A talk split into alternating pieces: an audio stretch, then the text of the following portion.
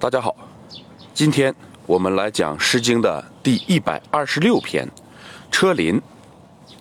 我们先来通读全诗：有车辚辚，有马白颠。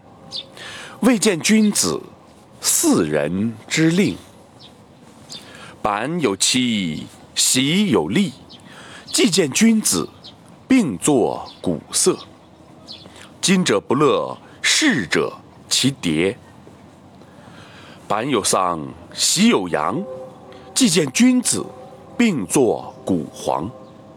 今者不乐，逝者其亡。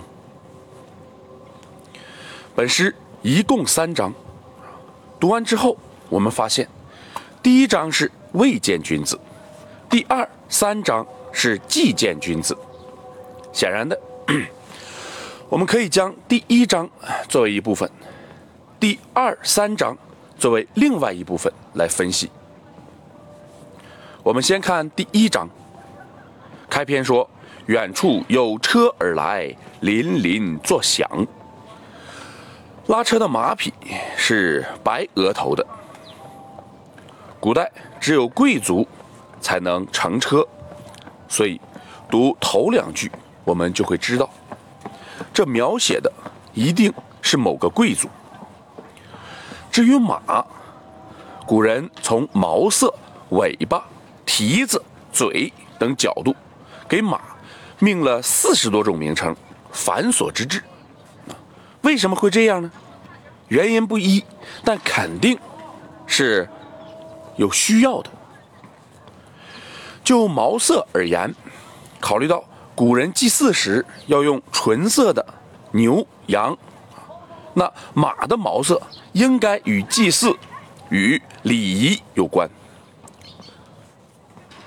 所以我认为白颠马应该是表示主人身份的一种马。下面我们就来看一看这个主人到底是什么人呢？我们来看三四句。我没看到君子呢，但是我看到四人了。什么是四人呢？就是宦官啊。那既然君子的仆人是宦官，君子当然是国君。在我们的印象中，宦官有点贬义，但本诗却用令来形容他。令是美，是善的意思。可见，这宦官乃是贤良之人。古代一车三人，御者在中间，尊者在左边，右边陪乘的叫参乘。《史记·孔子世家》记载，啊，卫灵公和夫人同车，换着雍渠参乘，啊，而让孔子坐下一辆车。所谓的次称，然后招摇过市，孔子就批评啊，说吾未见好德如好色者也。可见，患者是坐在国君车右的，啊，昏君身边有个不贤良之辈，那贤良之辈的旁边当然就是一个明君，啊，有些人讲四人之令的令。把它理解为是一个动词，啊，这个实在是说不过去。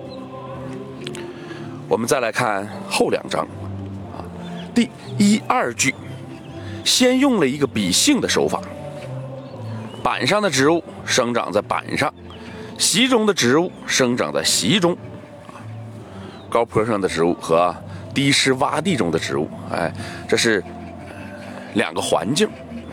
所谓各得其所，该在哪儿就在哪儿，所以它下边紧接着是与君子同坐。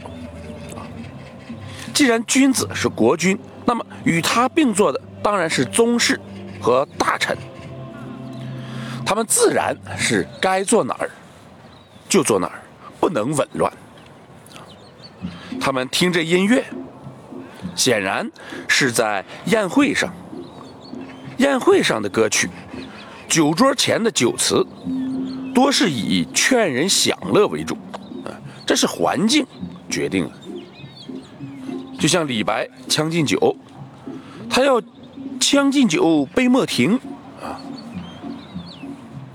这里也是告诉参与者，人生苦短啊，今天不乐，明天就老了，后天就死了。